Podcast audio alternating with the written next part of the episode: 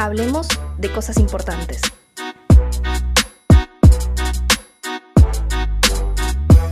Hoy en Hablemos de cosas importantes vamos a estar charlando con candidata a diputada nacional por el Frente de Todos, eh, la gran Maggie Fernández Valdés, eh, referente de la sublevada y secretaria general de Nuevo Encuentro. ¿Cómo estás, Maggie? Hola.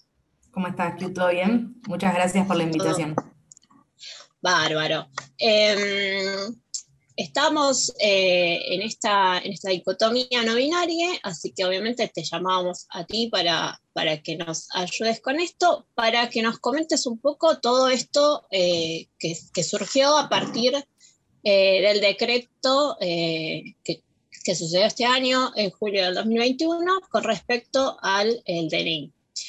Eh, y queríamos saber eh, desde cuándo vos comenzaste con em, eh, a interpelarte en esta situación de sentirte una persona no binaria, ¿sí? ¿Qué significa para vos y desde cuándo comenzó ese proceso? Porque, bueno, en sí es como un proceso personal. Queríamos saber eso en principio. Sí, un poco pienso, arranco de atrás para adelante. Pienso que es un proceso personal, pero también es un proceso colectivo y político. Eh, y en ese sentido, si, si, hago, si hago el intento de identificar como algún punto de inflexión, me parece que no tiene tanto que ver con el momento en el que empecé a poder nombrar la categoría no binaria, que puede llegar a ser una categoría más entre muchas otras, sino más bien en el momento en el que eh, empecé como a entender que la, idea de que había solo dos géneros o dos sexos era un poco una trampa eh, y que como muchas cosas en mi vida, ese momento eh, histórico o político tiene que ver con mi militancia en lesbianas y feministas por la descriminalización del aborto, eh, que es un poco como, no sé, la puerta que me abrió el mundo en el que habito hoy en gran parte. Eh, y que de la mano de esa militancia y con una fuerte impronta de la militancia lesbiana, eh, había mucho, mucho, mucho activismo, mucha militancia y mucho estudio eh, en torno a cómo desarmar esos lugares fijos para los sexos y mucha lectura de, esta posición de, de, poder llamarme lesbiana sin llamarme mujer, que, que en muchas situaciones vienen de la mano con una conversación, con un cuestionamiento, con un montón de cosas eh, que me parece que en el último tiempo se instaló más, pero hace, no sé, 10 años, eh, habitar el lesbianismo no siendo mujer quizás no era, bueno, ahora tampoco me parece que sea común, pero me parece que sí, quizás eh, hay cosas que fueron avanzando y que nos encontramos en otro lugar, pero lo vinculo más con ese, con ese momento en el que entendí que esa categoría que no me quedaba para nada cómoda ni la sentía para nada propia, que era la de ser mujer, no era una categoría que necesariamente yo tenía que habitar si quería ser lesbiana y podía ser lesbiana y punto. Eh, y me parece que, a partir de eso se empezó a abrir otra cosa. Bárbaro. Eh, sí, como, como romper el binarismo y la dicotomía, bueno, más allá de que una a veces lo sienta eh, primero personal, eh, la militancia o tu activismo, por así decirlo, ayudó a, tener las herramientas y la información que a veces falta. Creo que le pasa a muchas. A muchas. y también como eh, ese debate colectivo, ¿no? Como ese encontrarte en, la identificación con otros también y ver que hay otros que capaz que, no sé, hay cosas que te están pasando, que también les están pasando y como encontrar la forma de hacer de eso como una práctica política, política colectiva que me parece que siempre es como un desafío enorme, eh, y también de, la necesidad de que cuando, te, cuando me nombraba lesbiana, había una necesidad de aclaración de que yo no me identificaba como, como mujer porque obviamente había una lectura tácita de, bueno, mujeres y varones, eh, esta persona va de acá y esta va de allá. Claro, el, binarismo propio y aparte también esa, eh, que a veces puede no ser de uno, ¿no? Esta necesidad de etiquetarse o de ponernos rótulos, pero a veces la sociedad o el resto trata de querer entendernos y necesitar esas etiquetas, y cuando no encajamos en esas etiquetas es donde rompemos un poco en ese proceso. Em, queríamos saber también cuándo empezó tu activismo. Eh, las que te conocemos más seguido sabemos, pero bueno, para el resto, eh, para conocer cómo empezaste a, a surgir en este proceso cuando, cuando quisiste eh, ser una, una promulgadora, por así decirlo, o difundir un poco estas herramientas para el resto. Bueno, un poco me, me spoileé la respuesta con la anterior, pero eh, pienso, o sea, arranqué militando en la, en la facultad, en la universidad, eh, estudié primero en la Universidad de Lanús y después me fui a estudiar a la UBA y ahí empecé con la militancia universitaria. Eh, y después, de la mano de la carrera que elegí, que es trabajo social, caí como, como, como mal dicho como... en lesbianas y feministas, porque era una opción para las prácticas preprofesionales y nada, como obvio, vi lesbianas en el título y dije, yo voy acá, este es mi, espacio. Este es mi eh, grupo. Llegué, con miedo que sea un espacio eh, muy trosco y me encontré con otra cosa y me quedé siempre en ese espacio. Después me sumé a Nuevo Encuentro un tiempo después eh, y sigo actualmente en Nuevo Encuentro. Pero ese fue un poco el hilo y pienso que definitivamente el punto de inflexión, como decía antes, fue mi militancia en lesbianas y feministas. Eh, sí, un poco el, tener el acceso a la información y empezar a, romper en nuestras cabezas em, el tema del binarismo y, de la idea de qué somos. Em, te preguntamos entonces también por tu nuevo DNI. No sé si ya tenés tu nuevo DNI, lo tramitaste, ¿cómo, cómo es eso? Todavía no, todavía no lo tramité, pero estoy en camino a, no lo tramité por una cuestión de falta de tiempo, eh, literalmente pero estoy cerca de, hacerlo, sí.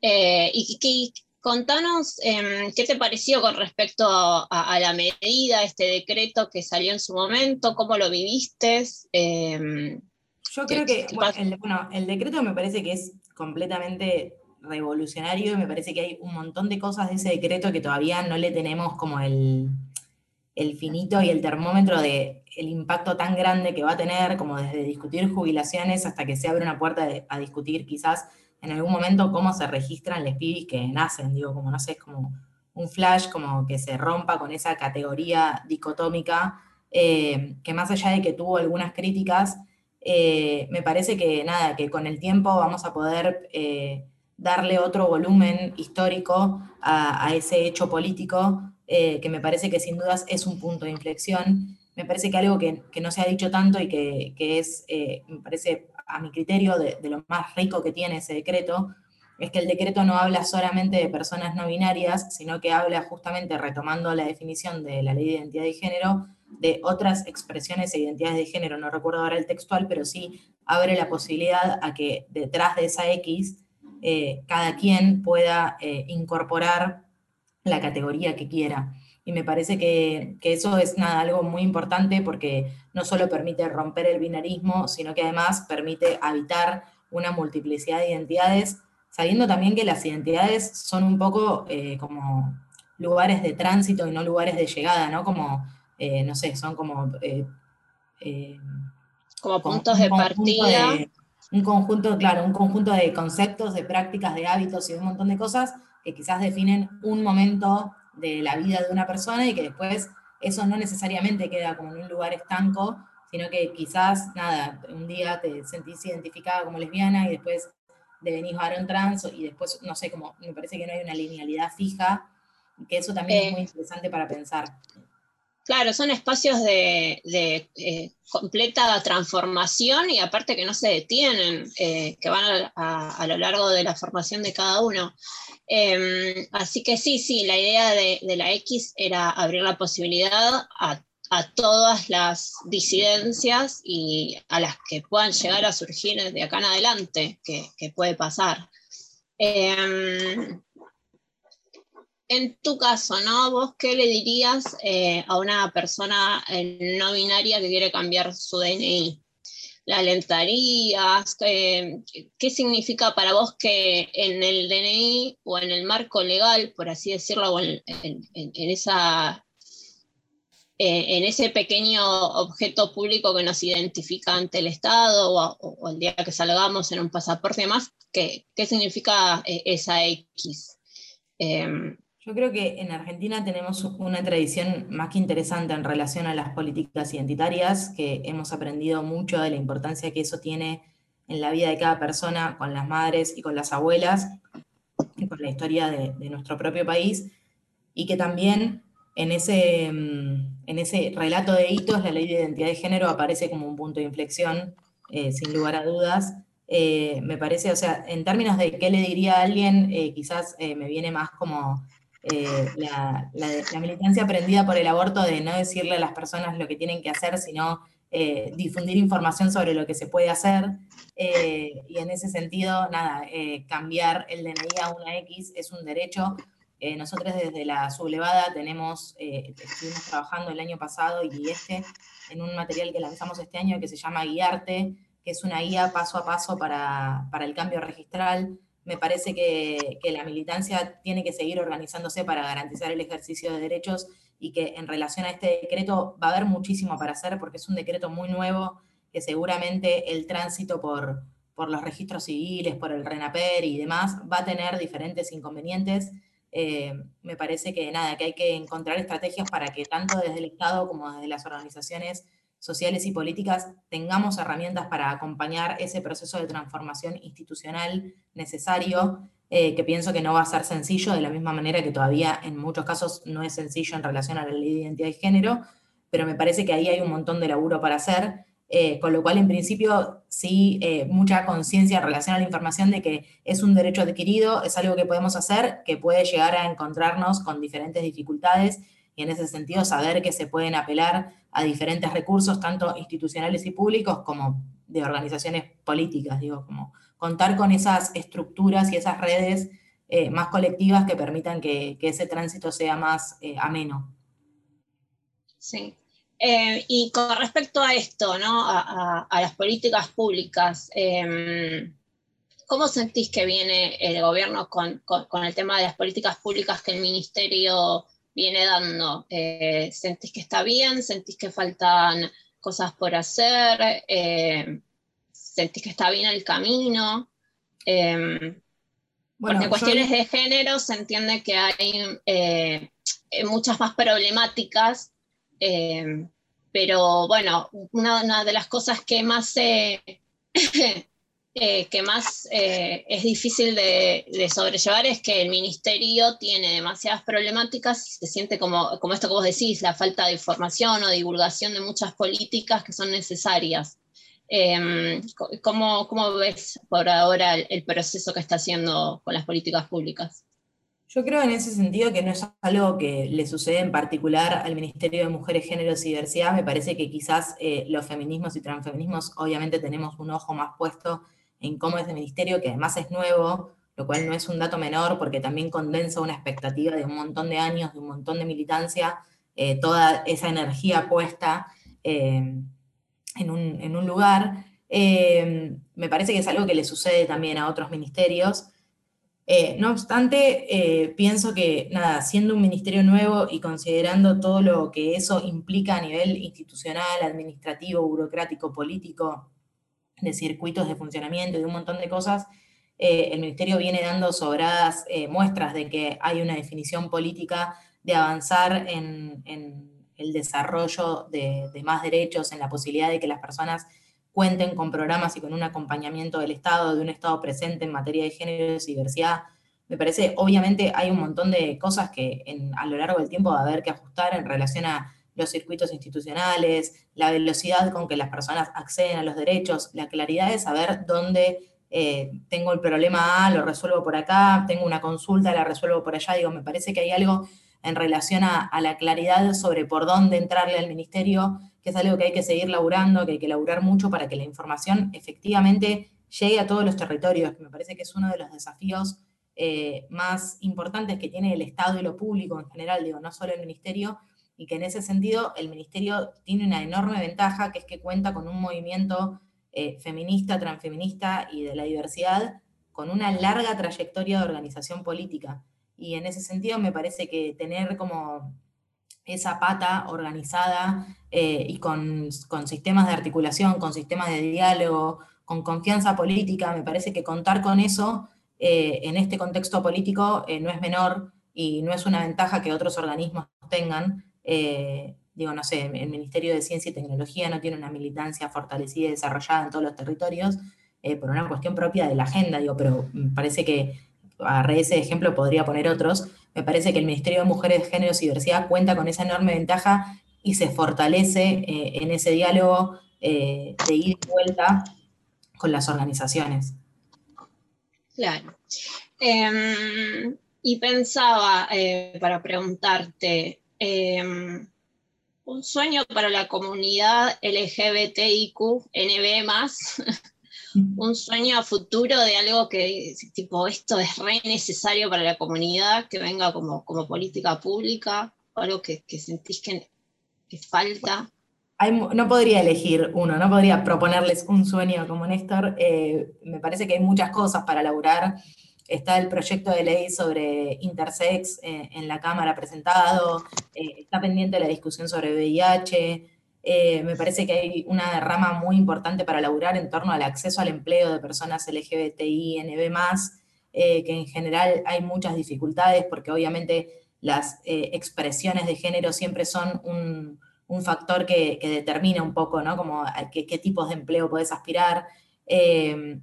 Lo mismo en relación al tránsito por los sistemas educativos y por el sistema de salud, ni hablar. Digo, me parece desafíos, hay un montón, hay un montón de cosas para seguir laburando. Eh, me parece que tiene que ver también con transformaciones más profundas que las sociedades eh, van teniendo, digo, no sé, hace, y, en ese sentido, aborto es una ley de fin del año pasado que se, reglamenta este año, cupo es una ley de este año, sale el decreto, digo, me parece que todo eso condensado, no sé, que, en 10 años cuando veamos que entre el fin del 2020 y la primera mitad del 2021 tuvimos esas tres medidas tan pegadas, es un poco una locura, eh, es un, avance imposible de medir en este momento, me parece.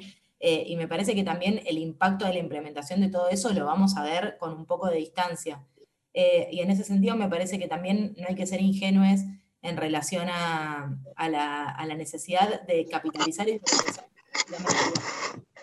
nos ponemos en una actitud muy crítica a los militantes respecto de algunas cosas, y me parece que la derecha está siempre al acecho y los lugares que dejas vacíos los ocupa la derecha. Eh, y en ese sentido no me parece sorprendente que el discurso post eh, derrota electoral eh, haya, haya venido a pegarle a las políticas de géneros y diversidad y a plantear una falsa dicotomía entre las políticas de géneros y diversidad y el acceso a, no sé, a, a, trabajo, a una economía digna, a que la gente no se cague de hambre. Digo, me parece que que ahí nos ponen trampas eh, los discursos que se van colando en el sentido común eh, en relación a cómo ese, ese fascismo en relación a, las políticas de género y diversidad está ahí como flotando subyacente y hay que seguir trabajando mucho para, para darle pelea y para transformarlo. Eh, y en definitiva también para no cancelar o estigmatizar a las personas que quizás sí, genuinamente pueden llegar a tener una crítica en relación a eso, porque me parece que ahí eh, los militantes eh, tenemos un, enorme trabajo que hacer pedagógico, de diálogo, y que ese diálogo no nos puede llevar a posiciones eh, opuestas y, de enojo y de distancia, sino que tenemos que poder abrir la escucha y transformar con discusión, con argumentos y con hechos, que es lo que, lo que sabemos hacer, las diferentes discusiones que van apareciendo. Bueno, entonces podemos decir que un sueño sería que, si lo miramos de acá a 10 años, estas políticas hayan traído soluciones eh, a, muchas, a muchos problemas cotidianos que, bueno, que enfrenta a la comunidad eh, y que no estaban siendo visibles. Eh, yo siempre digo lo mismo. Y después así, no sé, sueño en otro plano, te puedo decir también, no sé, la descentralización de las marchas del orgullo que haya cada vez más marchas del orgullo en todos los territorios, porque tenemos ahí también una mirada muy porteñocentrista en relación a la marcha del orgullo, que es bastante problemática y que también eso explica muchas veces eh, cómo la, migrancia interna en relación a, la población LGBTI. Exacto, sí, sí. Em, esto de la visibilidad, que es como la primera herramienta o, lo primero que, la comunidad siempre grita y pide como primer derecho, la visibilidad, que, parece que ya, que ya rompimos y pasamos ese obstáculo, pero, pero evidentemente falta, y como vos decís, faltan muchos lugares. Em, viene a mi cabeza el ejemplo de una provincia que había quitado la bandera LGBT, creo que el año pasado, o sea, falta, por más que, que nosotros estemos contentos con estas políticas, sabemos que falta militar y llevar y, difundir estas medidas en muchos otros lugares. Así que bueno, eh, entonces felices con las políticas públicas que tenemos, con este DNI no binario, que bueno, más allá de, que sea complicado, hay herramientas, por lo menos acá, como, vos decías, eh, esto de la guía y de guiarte es una ayuda y hay un montón de estructuras que pueden acompañar. Eso es lo positivo eh, para poder construir futuro básicamente. Así que nada, te agradezco. Eh, alentamos obviamente a todas las personas que tengan ganas de atravesar este proceso, de que tengan esa idea de, decir, bueno, quiero, ver que, quiero verme reflejado en mi DNI, que, para algunos puede ser algo muy sencillo, para otros es un paso muy importante, eh, y que bueno, tienen las herramientas. Eh, si no, bueno, pueden fijarse, pueden eh, contactar a las sublevadas, pueden fijarse en la vuelta, pueden fijarse en guiarte. Todos estos puntos de encuentro. Así que nada, te agradezco un montón la info, tu militancia, que le pongas la voz a esta situación y a la comunidad. Muchas gracias. Muchas gracias a ustedes. Y, en ese sentido, solo sumar una pequeña cosita que es alentar también a las personas a que se organicen de la manera que quieran y de la manera que sea, pero que se organicen eh, que me parece que en estos momentos eh, es muy importante como encontrarnos en comunidad para, transitar y dar las discusiones. Eh, nada, eso, que se organicen de la manera que sea, pero que se organicen y que se acerquen a la política en general. Bárbaro. Sí, que no nos olvidemos que lo personal es político y que empezamos a entender y a sentir esa frase que es muy importante. Bárbaro, muchísimas gracias. Maggie estuvo la referente de la sublevada y secretaria general de Nuevo Encuentro. Muchísimas gracias. Chao, compañeros. Gracias.